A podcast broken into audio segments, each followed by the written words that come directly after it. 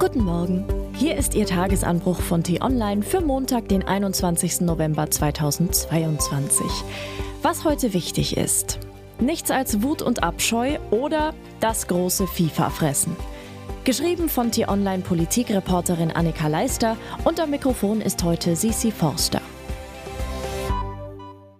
Haben Sie beim Auftaktspiel der WM gestern mitgefiebert, gejubelt, geweint? Nein? Wen wundert's? Mit Katar als Gastgeber bestritt schließlich eine Mannschaft das Eröffnungsspiel, der man viel nachsagen kann. Talent für den Ballsport gehört eher nicht dazu. Wenige Stunden vor dem Anpfiff trübten Gerüchte über eine Bestechung der Gegner aus Uruguay das Bild. 7,4 Millionen Dollar soll Katar demnach für einen 1 zu 0 Sieg bezahlt haben. Es war eine Behauptung ohne Belege und tatsächlich verloren die Katarer 0 zu 2. Dass das Gerücht trotzdem die Runde machte, dürfte daran liegen, dass es sich nahezu perfekt in das Bild eines Events fügt, das schon jetzt als hoffnungslos verkorkst gilt. Denn aus einem Fest der Emotionen, als das eine Fußball-WM einst galt, ist schon lange das Fest des Geldes geworden. Und in Katar erreicht diese Entwicklung, die vor Jahrzehnten begann, ihren vorläufigen Höhepunkt. Ehrlichkeit, Fairplay, Offenheit, Integration. Auf all diese Werte, auf die sich der Fußball so gerne beruft, pfeift die FIFA seit Jahren. Die WM 2022 ist nicht mehr als ein Ablasshandel. Der FIFA bringt sie Geld. Und Katar soll sie Ansehen bringen, das bei anderen Deals auf internationaler Bühne unter anderem vergessen macht, wie schlecht es dort um die Menschenrechte bestellt ist. FIFA-Chef Gianni Infantino versuchte mit einem absurden Auftritt am Samstag trotz allem den Geist des Fußballs zu beschwören. Heute fühle ich sehr starke Gefühle sagte er bei einer Pressekonferenz.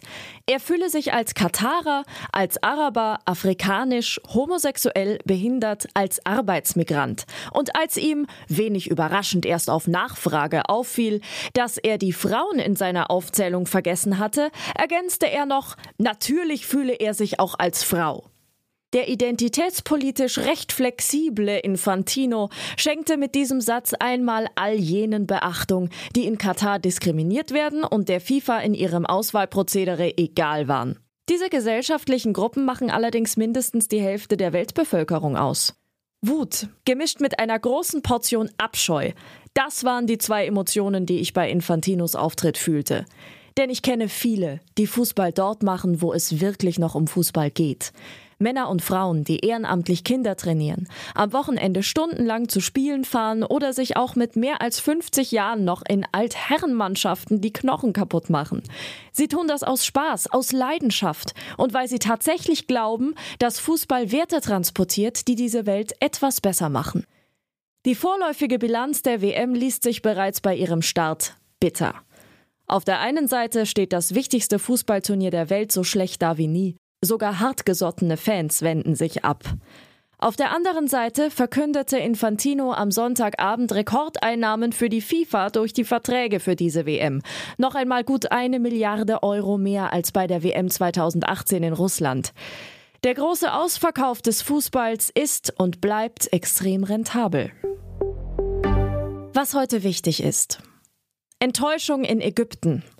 Lange diskutierten die Vertreter von 200 Staaten auf der Weltklimakonferenz in Ägypten. So lange sogar, dass am Tagungsort schon alle Geschäfte schlossen und die Händler abreisten. Wer das als positives Zeichen werten wollte, wurde enttäuscht, denn am Sonntag machte sich mit der Abschlusserklärung rasch Ernüchterung breit. Das Ende für die meisten fossilen Brennstoffe wird darin nicht thematisiert. Nur mit Mühe und Not hat die Bekundung, die Erderwärmung auf 1,5 Grad Celsius zu beschränken, es noch ins Papier geschafft.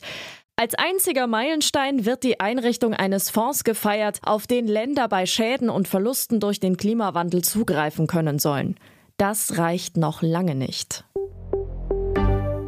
Baden-Württembergs Ministerpräsident Winfried Kretschmann, Grüne, muss im Untersuchungsausschuss in Stuttgart zu einer Polizeiaffäre aussagen.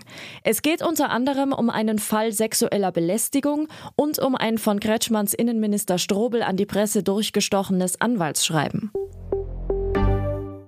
Ein heiterer Termin erwartet Joe Biden. Der US-Präsident, der gerade seinen 80. Geburtstag beging, folgt einem alten Brauch und begnadigt kurz vor dem Feiertag Thanksgiving am 24. November einen Truthahn. Das war der T-Online-Tagesanbruch, produziert vom Podcast Radio Detektor FM.